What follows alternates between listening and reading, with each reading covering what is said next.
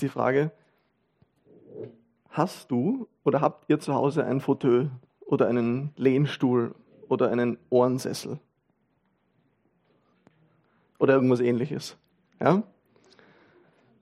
Dann möchte ich, dass du jetzt mal dran denkst oder dir vorstellst, wie du dich nach einem erfolgreichen Tag da hineinsinken lässt, durchatmest und vielleicht habt ihr ein Fußteil dazu, sodass man die Füße auch hochlegen kann. Dann macht man sich vielleicht ein kaltes Getränk auf und entspannt. Herrlich, oder? So ein Fauteuil oder so ein Lehnstuhl ist aber auch für einen da, wenn es einem nicht so gut geht. Man kann sich da auch genauso erschöpft und ausgelaugt hineinfallen lassen, sich drauf zusammenrollen, wenn gerade einiges so überhaupt nicht zu laufen scheint. In welcher dieser Beschreibungen findest du dich heute Morgen gerade eher? Die Bibel, und das lerne ich immer mehr, ist kein Buch, das uns ein romantisiertes, beschönigtes Bild vom Leben malt, sondern enthält authentische Zeugnisse von echten Menschen, die dem realen Leben mit all seinen Auf und Abs begegnen und es irgendwie zu bewältigen versuchen. Aber, und das ist dann das Entscheidende, sie erzählt hindurch, durch all diese Turbulenzen, durch all diese Auf und Abs, von einem Gott, der gleich bleibt, eine Stütze bietet, wenn alles auseinanderzufallen scheint. Und bei uns ist, wenn wir nicht weiter können. Kannst du mal eine Folie weitergehen? Gemeinsam an Jesus lehnen lernen. So heißt die, ist der Titel der heutigen Predigt. Und wir werden heute miteinander den letzten Abschnitt des Philipperbriefes lesen. Und falls ihr eine Bibel dabei habt, dann ermutige ich euch, die in Kapitel 4 aufzuschlagen jetzt. Oder ihr könnt auch gerne euer Handy nehmen und eure Bibel-App öffnen. Oder falls ihr keine Bibel-App habt, einfach Philippa Kapitel 4 googeln. Ähm, warum sage ich euch, warum ist mir das wichtig? Warum ermutige ich euch dazu mitzulesen? Weil wir glauben, dass Gott durch sein Wort redet und verspricht heute Morgen durch sein Wort zu uns zu sprechen. Aber sein Wort ist nicht das, was ich heute vorne hier sage, sondern das, was hier in diesen Texten aufgeschrieben ist.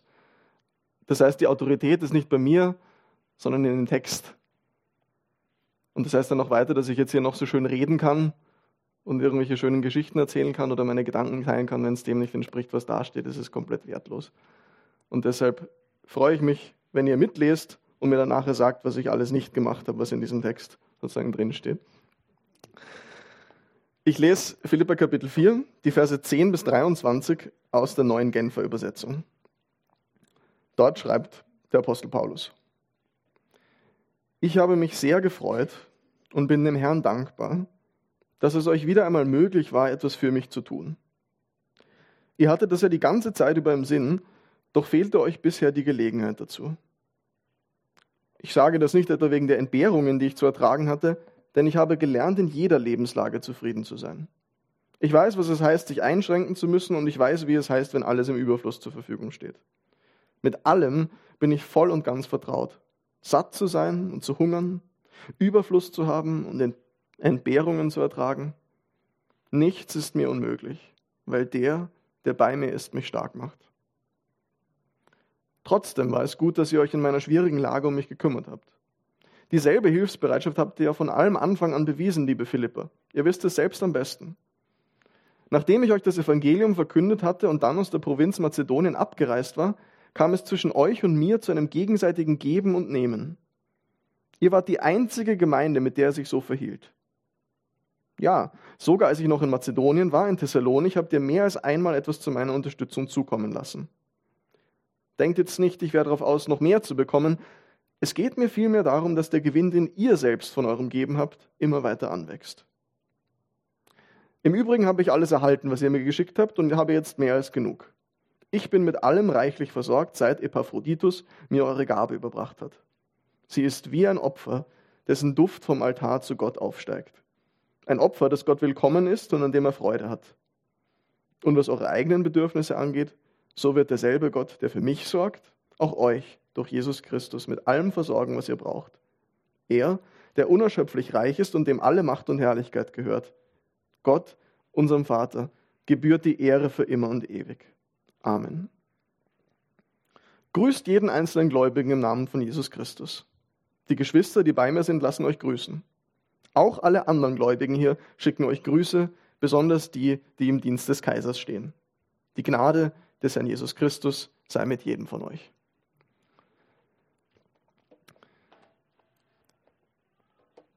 Einer der Gründe, warum Paulus diesen Brief an die Philippe überhaupt geschrieben hat, war, um sich bei der Gemeinde in Philippi zu bedanken für die finanzielle Unterstützung, die sie ihm zukommen haben lassen. Durch einen Mann namens Epaphroditus haben sie ihm Geld und so weiter geschickt. Paulus und die Gemeinde in Philippi, die vereint eine langjährige Freundschaft. Die kennen sich schon ziemlich lang und das erzählt er dann später auch auf. Und sie haben ihm immer wieder finanziell Unterstützung geschickt, damit er sich auf seinen Reisen ganz darauf konzentrieren kann, das Evangelium zu verkünden, Gemeinden aufzubauen und sich seinen Lebensunterhalt daneben nicht die ganze Zeit selbst verdienen zu müssen. Und auf diesen äh, Aspekt kommt er jetzt am Ende dieses Briefes zu sprechen. Das ist so der Hintergrund von diesem Text, den wir gerade lesen. Aber dieses Dankeschreiben, dieses Bedanken für eine, für eine, die Gabe, die wir haben, das wirkt irgendwie ein bisschen komisch, oder? Es wirkt irgendwie ein bisschen sperrig. Oder auf der einen Seite, da schreibt er, endlich habt ihr einmal wieder an mich gedacht in Vers 10. Und das wirkt fast so ein bisschen manipulativ. Oder wenn er dann später in Vers 18 schreibt, ja, es gefällt Gott, wenn ihr mich finanziell unterstützt. Vielleicht gehen jetzt bei dir so die Manipulationsalarmglocken hoch. Dann auf der anderen Seite wirkt es was wieder unhöflich. Wenn er schreibt, er hat sich zwar sehr gefreut, aber eigentlich braucht er es sowieso nicht, was sie ihm da geschickt haben. Was ist da los? Ich denke, wir reagieren auf das alles so sensibel, weil Reden über Geld in unserer Kultur ein heikles Thema ist. Gell? Das muss korrekt verlaufen. Und das war damals ganz genau auch schon so. Und Paulus schreibt jetzt so sperrig und kompliziert, weil die sozialen Konventionen, die er beachten muss in diesem Kontext, ein bisschen anders sind als die bei uns. Und zwar will er ganz klar klarstellen, dass es ihm in dieser Beziehung, dieser Freundschaft, die er mit den Philippern hat seit vielen Jahren, nicht um das Geld an sich oder die Gaben, die sie ihm geben, geht, sondern um die Menschen dahinter. Dass es nicht eine Kosten-Nutzen-Rechnung ist, die er hat, sondern dass es ihm um die Freundschaft und Partnerschaft geht, die sie miteinander haben. Und er nutzt die Gelegenheit, in all dem, es ist ja auch Paulus, das heißt nicht einfach ein Dankeschreiben, sondern nutzt auch die Gelegenheit gleich, um eine tiefe theologische Wahrheit mitzugeben, eine geistliche Wahrheit, nämlich, dass unsere Zufriedenheit nicht abhängig sein muss von den äußeren Umständen, wenn wir uns auf Jesus lehnen. Apropos auf Jesus lernen, mir ist gerade lehnen, mir ist gerade eingefallen, dass ich die Gliederung meiner Predigt überhaupt nicht erwähnt habe. Ähm, ich, wir wollen uns diesen Text heute in drei Punkten anschauen. Der erste ist, auf Jesus lehnen lernen im Auf und Ab des Lebens, sind die Verse 10 bis 13. Auf Jesus lehnen lernen als Lobpreis, Verse 14 bis 20. Und auf Jesus lehnen lernen in Gemeinschaft. Und der erste Punkt, in dem ich jetzt gleich hineingestartet war, ohne euch zu sagen, wo ich bin, ist eben an Jesus lehnen lernen im Auf und Ab des Lebens. Ich lese nochmal die Verse 11 bis 13. Da steht, ich sage das nicht etwa wegen der Entbehrungen, die ich zu ertragen hatte, denn ich habe gelernt, in jeder Lebenslage zufrieden zu sein. Ich weiß, was es heißt, sich einschränken zu müssen und ich weiß, wie es ist, wenn alles im Überfluss zur Verfügung steht. Mit allem bin ich voll und ganz vertraut. Satt zu sein und zu hungern, Überfluss zu haben und Entbehrungen zu ertragen, nichts ist mir unmöglich, weil der, der bei mir ist, mich stark macht in jeder Lebenslage zufrieden sein. Ich glaube, das ist eigentlich was ziemlich Unwienerisches. Ähm, ich weiß nicht, der Sudan ist bei uns ja so weit verankert, dass wenn man in jeder Lebenslage zufrieden wäre, man als Wiener eigentlich schon wieder nicht zufrieden sein kann, weil man dann keinen Grund hätte, um, um zu sudern. Aber Spaß beiseite. Ich wäre gerne in der Lage, von mir zu sagen, ich wäre in jeder Lebenslage zufrieden. Wir haben vorhin gesagt, zum Leben, da gehören sowohl die guten wie die schlechten Zeiten dazu. Gell? Die harten wie die leichten, sowohl Freude als auch Leid. Und um das zu erkennen, muss man weder an Gott glauben, da muss man weder die Bibel lesen, da muss man weder Christ sein, sonst irgendwas. Das ist uns allen völlig klar. Für uns alle heißt Leben in dieser Welt, glaube ich, irgendwie die guten Seiten des Lebens, die schönen Seiten zu genießen und uns daran zu erfreuen und gleichzeitig die harten Zeiten und die schlechten Seiten des Lebens auszuhalten und durchzustehen. Paulus verwendet hier für dieses Wort zufrieden oder genügsam in Vers 11 ein Wort, das aus dem Stoizismus stammt. Also es ist eine der einflussreichsten griechischen Denkrichtungen damals gewesen, Philosophien gewesen. Und ähm, man kennt vielleicht das Wort stoisch heutzutage oder stoisch, ähm, so Ruhe und Gelassenheit. Und die Stoiker, die haben gesagt, ja, Leid, genau, das Leid, das gehört zum Leben dazu. Und vielleicht ist dann der beste Weg zum Glück und zur Zufriedenheit, nicht zu sagen, okay, hey, wie kann ich das Leid krampfhaft vermeiden und mich ähm, nach Freude ausstrecken, immer wo das geht, sondern vielleicht muss ich halt einfach akzeptieren, Leid, das gehört zum Leben dazu. Man hat gesagt, eine weise, glückliche Person ist diejenige Person, die sich unabhängig macht von allen anderen äußeren Umständen, die vergänglich sind und ihre Zufriedenheit und ihr Glück allein in sich selbst und seinen eigenen inneren Ressourcen findet und sie sozusagen entkoppelt von Zeiten der Freude und des Leids und in all dem genügsam und zufrieden ist.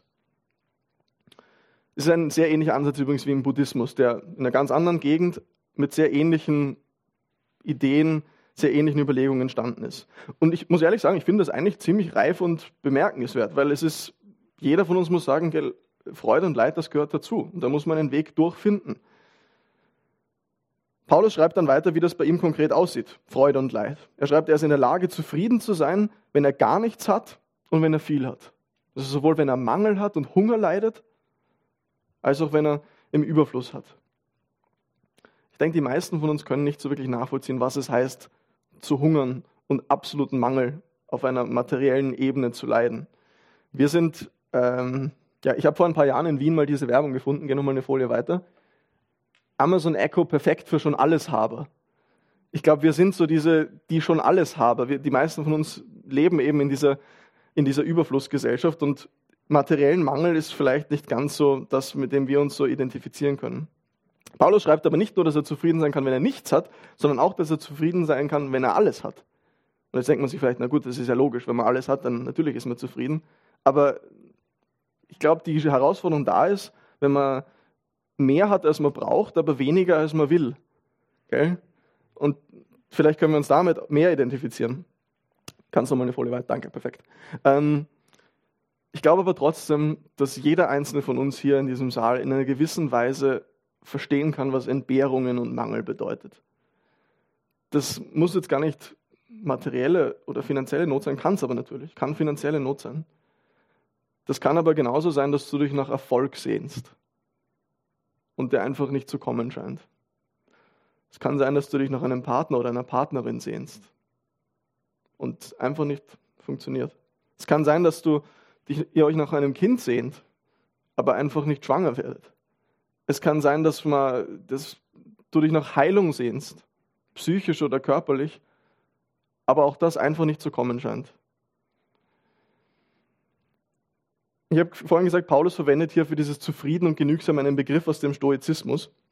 Aber wenn wir dann weiterlesen, dann merken wir, dass er diesen Begriff ganz anders füllt. Er schreibt dann in Vers 13, nichts ist mir unmöglich, weil der, der bei mir ist, mich stark macht. Das heißt, er sagt, der Grund, warum ich in der Lage bin, alles in allem zufrieden zu sein, ist eben, dass ich mich genauso wie die Stoiker unabhängig mache von allen äußeren Umständen aber nicht meine eigenen Ressourcen und in mir diesen Halt und diese Sicherheit finde, sondern in Jesus, der bei mir ist und mich stärkt.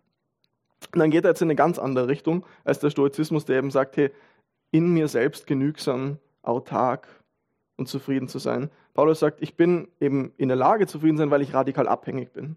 Ich bin radikal abhängig von Jesus, der bei mir ist. Und ich sage das jetzt gar nicht wertend von vorne, dass da ein Ansatz besser ist als der andere. Gell? Äh, es geht mir nur darum zu zeigen, dass eben hier dann doch ein radikaler Unterschied besteht. Vielleicht geht es dir jetzt wie mir und du sagst dir, okay, Paulus, es ist schön für dich, ähm, dass du in der Lage bist, in jeder Lebenslage zufrieden zu sein, aber wie um alles willen geht das praktisch? Ich sehe meine Sehnsucht, ich sehe mein Leid, ich sehe meine Verzweiflung, ich sehe das, womit ich kämpfe und wie um alles willen soll ich darin zufrieden und genügsam sein? Und das ist eine wirklich gute Frage. Und da habe ich keine endgültige Antwort darauf, überhaupt nicht. Das Einzige, was ich irgendwie tun kann, ist zu sagen, okay, Paulus schreibt hier in Vers 11, ich habe gelernt, in jeder Lebenslage zufrieden zu sein. Und dieses Ich habe gelernt fasst so diesen gesamten Lernprozess seines Lebens zusammen. All die Erfahrungen, die er gemacht hat. Das bedeutet, über sein Leben hinweg zu lernen, im Leid loszulassen und irgendwie auf Gott zu vertrauen. Im Überfluss seinen Halt nicht in den Dingen zu suchen, sondern trotzdem den Blick zu haben, dass die Gaben von einem Geber kommen und ich auf den schaue. Hindurch durch teilweise furchtbare Zeiten irgendwie den Blick auf Jesu Tod und seine Auferstehung zu richten, die alles verändert haben. Immer wieder verzweifeln, klagen, warten, glauben, dass es nicht mehr weitergeht und dann irgendwie doch merken, Gott ist treu.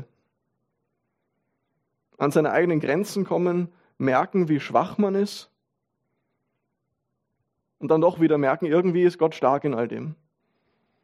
Das bedeutet, schmerzlich zu lernen von den Dingen, von denen wir uns sonst Sicherheit vertrauen, unsere Finanzen, unsere Gesundheit, unsere Familie und was auch immer, loslassen zu müssen, nicht weil ich jetzt so Lust drauf habe, sondern weil mich die Situation dazu zwingt. Und dann irgendwie diesen Glaubens- und Vertrauensschritt zu wagen, mich fallen zu lassen auf Jesus, weil es keine andere Möglichkeit mehr gibt. Es wird heute oft gesagt, ich glaube, das ist was für Schwächlinge oder für Feiglinge.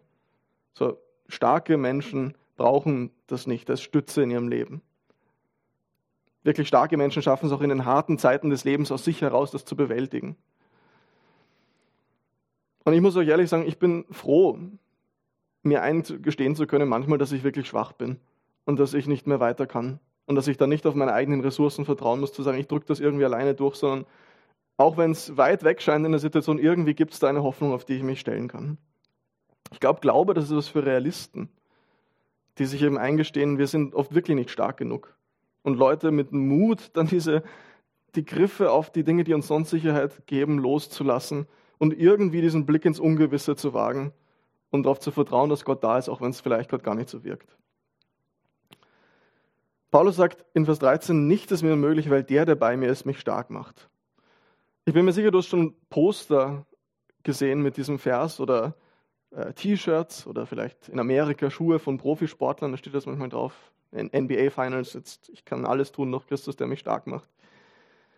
Und der Vers wird dann meistens so zitiert, dass es bedeutet, ähm, ich kann alles tun, was ich will, ich kann alles erreichen, was ich will, ich kann alles schaffen, was ich will, ich kann alles haben, was ich will, weil Jesus bei mir ist und mich stark macht. So ein bisschen so eine christliche Version von lebe deinen Traum, du kannst alles erreichen, was du willst. Aber dieses alles bei Paulus bezieht sich eben auf die Situation davor, die er da aufzählt. Und er sagt dann, ich kann durch Jesus schaffen, was ich eben vorher aufgezählt habe, satt sein und hungern, Freude und Leid, Mangel und Überfluss. Philippa 4,13 heißt eben gerade nicht, ich kann alles schaffen und erreichen, was ich will, ich kann alles haben, was ich will, sondern dort, wo all das fehlt, dort, wo all das weg ist, dort, wo all das nicht kommt, wo Gott diesen Mangel eben nicht stillt, dann ist Jesus da. Vorhin gesagt, weiß nicht, was das bei dir ist, die Sehnsucht und Mängel, die du fühlst, ob das die Sehnsucht nach Erfolg ist, der einfach nicht eintritt, ob das die Sehnsucht nach einem Partner ist, nach einer gesunden Beziehung, nach Heilung, nach Kindern, was auch immer. Genau dann, wenn das fehlt und wenn das eben nicht eintrifft, dann sagt Philippa 4,13, ist Jesus aber da und ist treu. Es verspricht dir nicht sozusagen die Abwesenheit von Leid in deinem Leben, sondern in der Anwesenheit von Leid die Anwesenheit von Jesus. Aber, und ich glaube, das muss auch klar gesagt werden, zu einem authentischen christlichen Leben, zu einem Leben mit Gott gehören dann auch solche Zeiten dazu, wo ich das Gefühl habe, Gott ist eben gerade nicht da in meinem Leben. Wo ich das Gefühl habe, jetzt ist nicht nur der Mangel nicht gestillt, nicht nur meine Sehnsüchte, das, wonach ich mich sehne, ist gestillt, sondern noch dazu ist Gott nicht da, obwohl er doch sagt, er ist da. Warum auch immer scheint so, als wäre er weg. Wird meine Gebete ignorieren und wäre nicht zugänglich. Und vielleicht geht es dir gerade so. Und das ist echt beschissen. Weil, wenn ich weiß, meine einzige Hoffnung in all diesen widrigen Umständen liegt darin, dass Jesus da ist. Und dann wirkt so, als würde mir auch das genommen werden. Ich habe vorhin gesagt, die Bibel, die zeichnet kein beschönigtes Bild vom Leben und sie zeichnet auch kein beschönigtes Bild vom Glaubensleben. Und deshalb sind auch solche Emotionen und solche Zeiten unzählige Mal da drin enthalten. In den Psalmen und bei den Propheten zum Beispiel. Leid, das macht was mit uns und Leid macht auch was mit unserer Gottesbeziehung. Und dann gibt es eben so Phasen, und das sehen wir eben hier in der Bibel ganz klar drin, wo es sich so fühlt, als würde Gott sich auch noch abgewandt haben in all dem.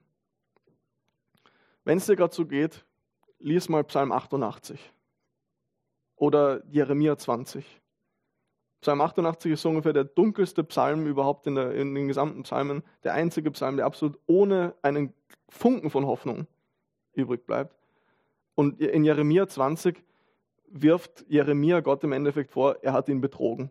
Er hat ihm gesagt, was ist eigentlich los mit dir? Du hast mir was zugesagt und du hast mich einfach nur betrogen. Weil du stärker bist als ich, hast du das ausgenutzt, um mich auszutricksen. Das sind so unfromme und unchristliche Emotionen. So, das, das, was man, wenn man in der Gemeinde am Sonntag ist, sich gar nicht trauen würde zu sagen. Aber die Bibel enthält das. Und deshalb, auch wenn ich jetzt nicht viel zu sagen habe im Sinn von, ja, es wird dann auf jeden Fall wieder besser und so, hoffentlich, es gehört zu einem authentischen Christensein dazu, gehört zu einem authentischen Glaubensleben dazu. Also, wie geht es in allen Lebenslagen praktisch zufrieden zu sein? Es ist leider nicht wie so bei einem Software-Update oder bei einem Level-Up in einem Videospiel oder bei einer Impfung, wo man mit einem Mausklick oder einem Nadelstich neue Fähigkeiten oder Eigenschaften vermittelt bekommt sozusagen. Okay? Es ist ein Lernprozess, bei dem wir irgendwie Stück für Stück durch die Auf und Abs des Lebens hindurch lernen müssen, auf die harte Tour unseren Griff von den Gaben Gottes irgendwie zu lösen und an seiner Gnade festzuhalten. Uns an Jesus lehnen, wenn wir unsere eigene Schwäche erkennen. Wir haben am Anfang gesagt, wir schauen uns den Text an mit an Jesus lehnen lernen im Auf und Ab des Lebens. Der zweite Punkt ist an Jesus lehnen lernen als Lobpreis. Nachdem Paulus diese geistliche Unterweisung abgeschlossen hat, ähm, kommt er wieder auf die Gabe zurück, die sie ihm gegeben haben, die finanzielle Unterstützung. Da heißt dann in Vers 14 bis 17, trotzdem war es gut, dass ihr euch in meiner schwierigen Lage um mich gekümmert habt. Dieselbe Hilfsbereitschaft habt ihr von allem Anfang an bewiesen, liebe Philippe. Ihr wisst es selbst am besten. Nachdem ich euch das Evangelium verkündet hatte und dann aus der Provinz, Provinz Mazedonien abgereist war, kam es zwischen euch und mir zu einem gegenseitigen Geben und Nehmen. Ihr wart die einzige Gemeinde, mit der sich so verhielt. Ja, sogar als ich noch in Mazedonien war, in Thessalonik, habt ihr mir mehr als einmal etwas zu meiner Unterstützung zukommen lassen. Denkt jetzt nicht, ich wäre darauf aus, noch mehr zu bekommen. Es geht mir vielmehr darum, dass der Gewinn, den ihr selbst von eurem Geben habt, immer weiter anwächst. Ich habe eingangs gesagt, Paulus und die Philipper, die eins so eine langjährige Freundschaft und Beziehung schon, gell? Und er zählt das jetzt alles nochmal auf, wie sie ihn über Jahre hinweg unterstützt haben und ihm immer wieder Dinge gesandt haben. Und dann sagt er diesen komischen Satz, Vers 17. Denkt jetzt nicht, ich werde auch aus, noch mehr zu bekommen. Es geht mir viel mehr um euch, dass der Gewinn, den ihr selbst von eurem Geben habt, immer weiter anwächst. An dieser Stelle gehen wieder die Manipulationsalarmglocken, äh, Manipulationsalarmglocken hoch es geht mir um euch, dass ihr was von eurem Geben habt. Die Gemeinde in Philippi war sehr arm. Das lesen wir in anderen, an anderen Stellen. Zum Beispiel im zweiten Korintherbrief in Kapitel 8 schreibt Paulus, wir möchten euch, die Korinther, von der Gemeinde Mazedonien, das sind die Philipper, berichten. Die Nöte, die sie durchmachten, bedeuteten eine große Bewährungsprobe für sie. Und trotzdem waren die Gläubigen von einer unbeschreiblichen Freude erfüllt. Ihre Freude war so groß, dass daraus trotz bitterster Armut eine überaus reiche Freigebigkeit entstand. Die mazedonischen Geschwister gingen, das kann ich bezeugen, bis an die Grenze dessen, was ihnen möglich war, ja sogar noch darüber hinaus, und sie taten es freiwillig und aus eigenem Antrieb. Also eine unfassbar arme Gemeinde. Vielleicht ist ihre Armut auch der Grund, warum Paulus eben schreibt in Vers 10, es war euch jetzt endlich mal wieder möglich. Sie hatten keine anderen Möglichkeiten dazu, vielleicht, wir wissen nicht genau aber auf der anderen Seite eine sehr, sehr großzügige Gemeinde. Was bitte meint Paulus, wenn er sagt, sie haben einen Gewinn von ihrem eigenen Geben? Weil im Endeffekt das Geld, was sie weggeben, das ist ja trotzdem weg. Und gerade für eine arme Gemeinde, das sind Einbußen, das sind Verluste, um die sie sich dann andere Dinge nicht mehr kaufen können. Ich denke, es ist eigentlich recht simpel. Die Philipper haben das, was er vorhin über Zufriedenheit in allen Lebenslagen gesagt hat, selbst beeindruckend verstanden und ausgelebt. Er schreibt in Vers 14, dass sie an seinen Bedrängnissen teilgenommen haben. Und dieses teilgenommen ist ein Wort, das eine gemeinsame enge Partnerschaft sozusagen bedeutet.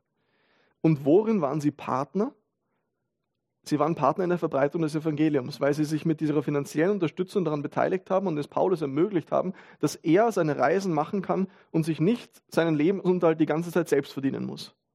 Der war ja kein Pfarrer, der von der Kirche gezahlt wurde, sondern der war Zeltmacher und musste sich seinen Lebensunterhalt jeden Tag wieder selbst verdienen. Aber je mehr die Philipper ihm das ermöglicht haben, andere Dinge zu machen, desto mehr konnte er Zeit verwenden, um zu evangelisieren und Gemeinden aufzubauen. Die Philipper lesen wir in Vers 15, dass das begonnen hat, dass sie ihn unterstützen, nachdem er ihnen das Evangelium erklärt hat in Mazedonien, am Anfang des Evangeliums in Mazedonien. Als er ihnen erklärt hatte, Jesus Christus, das ist Gottes Versöhnung mit der ganzen Welt, das ist Gottes Vergebung für die Welt. Der Herr über die gesamte Welt, der wurde Mensch, damit wir gefallene und sündige Geschöpfe wieder Gemeinschaft mit ihm haben können. Das hat er ihnen verkündet und sie haben es geglaubt. Aber sie haben es nicht nur geglaubt, sondern sie haben auch die Tragweite von dem verstanden. Sie haben verstanden, hey, wenn das wirklich wahr ist, wenn das wirklich stimmt, dann müssen wir uns daran beteiligen, dass diese Botschaft von Gottes Versöhnung hinauskommt und Paulus äh, die Möglichkeit hat, noch vielen weiteren Gemeinden davon zu erzählen. Aber trotzdem, das Geld, das sie weggeben, das ist ja trotzdem weg. Was ist das dann für ein Gewinn für sie? Was zeigt es über die Philipper, dass sie als so eine arme Gemeinde die scheinbar wirklich nicht viel hat, trotzdem, wann immer es ihnen möglich war, so großzügig sich daran beteiligen wollte. Es zeigt im Endeffekt genau das, was Paulus vorhin gesagt hat, dass sie gelernt haben, ihre Zufriedenheit und Sicherheit nicht in den äußeren Umständen zu suchen. Und ich denke, das ist für uns eine große Herausforderung, weil wie wir mit unserem Geld umgehen, also dieses an Jesus lehnen lernen, das spielt sich auf praktischen Ebenen ab. Und wie wir mit unserem Geld umgehen, das ist eine davon. Und ich weiß, man soll nicht, also in der österreichischen Kultur redet man nicht über Geld und wenn in der Kirche über Geld geredet wird, ist sowieso sehr suspekt. Aber wie wir mit unserem Geld umgehen, das zeigt, wo wir unsere Prioritäten haben. Das zeigt, was uns wichtig ist, wo wir unsere Sicherheit suchen im Endeffekt. Ich muss euch ganz ehrlich sagen, mir fällt es oft schwer, Geld, das von meinem Konto weggeht an christliche Missionare oder Organisationen oder was auch immer, nicht als einen Verlust anzusehen. Weil ich, ich merke dann, was ich mir nicht mehr damit kaufen kann und was ich nicht mehr damit tun kann. Ich habe ja scheinbar nichts davon. Aber was dieser Text hier sagt, ist, dass mein Umgang mit meinem Geld und meine Freigebigkeit in einer gewissen Weise ein Indikator davon ist, wie sehr ich abhängig bin von äußeren Umständen. Wie sehr ich eben mit meiner Zufriedenheit noch an Dingen hänge, die nicht Jesus sind. Natürlich, wir sind dazu gerufen, äh, aufgerufen, weise mit unserem Geld umzugehen. Gell? Aber trotzdem, die Klammerung daran, die zeigt was zeigt eben, dass wir noch nicht so gelernt haben, diese Zufriedenheit in äußeren Umständen zu suchen. Man erzählt sich, dass die Azteken, als die spanischen Eroberer im 16. Jahrhundert nach Mexiko kamen, recht verwundert darüber waren, dass die spanischen Eroberer rund um Hernan Cortés so ein unfassbares Interesse an einem bestimmten gelb-goldenen Edelmetall hatten. Ähm, den Azteken, das war Gold, denen war Gold bekannt. Sie haben es schön gefunden, haben Schmuck damit gemacht und so aber als Währung haben sie Kakaobohnen und Stoffe verwendet. Und als man dann die Spanier fragte, wieso sie von diesem Geld so besessen, von diesem Gold so besessen waren, soll Hermann Cortes gesagt haben, Zitat, weil meine Begleiter und ich an einer Krankheit leiden, die nur durch Gold geheilt werden kann. Paulus spricht von einem Gewinn für die Philipper durch dieses Geben, weil sie durch dieses selbstlose Geben immer freier werden von dieser Krankheit, von diesem Zwang, ihre Sicherheit und Zufriedenheit in was anderem außer Gott suchen zu müssen. Ganz am Anfang des Briefs heißt es äh, in 1,25, Philippa 1,25, dass Paulus sozusagen dafür lebt, dass die, die, die Freude und dass die Philipper in ihrem Glauben gefördert werden und in ihrer Freude gefördert werden im Glauben. Und deshalb gibt es für ihn nichts Schöneres, als wenn er erkennen kann, okay, hey, ihr Philipper, durch diese Freigebigkeit, durch diese Großzügigkeit, die ihr habt, ist das sichtbar. Das ist genau das, was mir wichtig ist, bei euch stattfindet. Dass dieser Zwang, diese Wurzel von dem, was die Bibel Sünde nennt, die Sicherheit und Zufriedenheit in anderen Dingen als Gott zu suchen, immer weiter abnimmt. An Jesus lehnen lernen bedeutet, sich Stück für Stück von diesen Zwängen zu lösen, die wir alle haben. und das stattdessen in Gott zu suchen, der nie rostet, nie vergeht und nie zerbricht. Aber, ist ziemlich schwer, oder? Die Bibel sagt, es ist sogar so schwer, dass du das allein gar nicht kannst. Dass es dafür Gottes Geist und seine Gnade braucht, die uns verändern. Und diese Veränderung beginnt wie bei den Philippern, dort, wo das Evangelium gehört und angenommen wurde. Und dann geht dieser Lernprozess los, den Gott mit uns geht. Dass wir uns eben immer mehr davon lösen, die Sicherheit und Zufriedenheit in anderen Dingen außer ihm zu suchen. Muss nicht Geld sein, können alle, alle anderen möglichen Dinge auch sein. Und dann lesen wir weiter, dieser Lernprozess und dieses Tun ist was, was Gott ehrt und an dem er Freude hat. Okay? Gott hat Freude dran, wenn wir in ihm unsere Sicherheit und unseren Halt suchen. Wenn er unser Gott ist. In Vers 18 heißt, das ist wie ein Opfer, dessen Duft vom Altar zu Gott aufsteigt, ein Opfer, das Gott willkommen ist und an dem er Freude hat.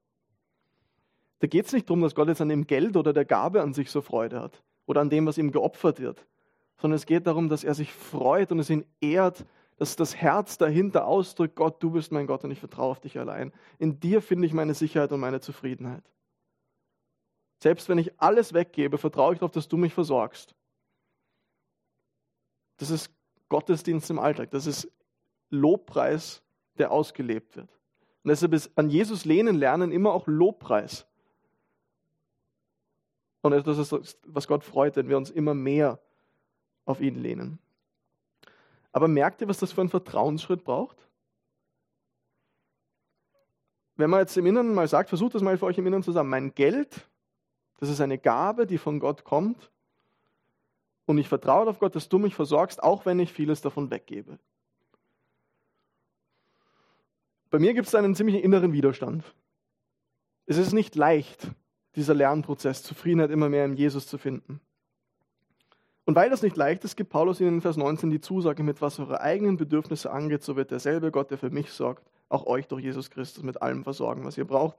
Er, der unerschöpflich reich ist und dem alle Macht und Herrlichkeit gehört. Und das schließt sowohl die materiellen Nöte der Philipper ein, mit allem, was sie brauchen, nicht mit allem, was sie wollen. Und es steht leider auch nicht da, wann er das machen wird, gell? Es schließt aber auch all die geistlichen Bedürfnisse ein. Weil dieser Vers, dieser Lobpreis, der schließt ja im Endeffekt jetzt auch nicht nur Kapitel 4 ab, der schließt den gesamten Philipperbrief ab. Genauso wie diese Predigt auch jetzt diese gesamte Predigtreihe irgendwie versucht abzuschließen. Und das bedeutet, wir haben in den letzten Wochen gehört von geistlichen Bedürfnissen wie Freude in allem, Standhaftigkeit, Demut, Einheit und Harmonie miteinander. Das sind alles Themen, die wir in den letzten Wochen hier behandelt haben miteinander. Und Paulus sagt, in Jesus Christus wird Gott auch euch mit dem allen versorgen.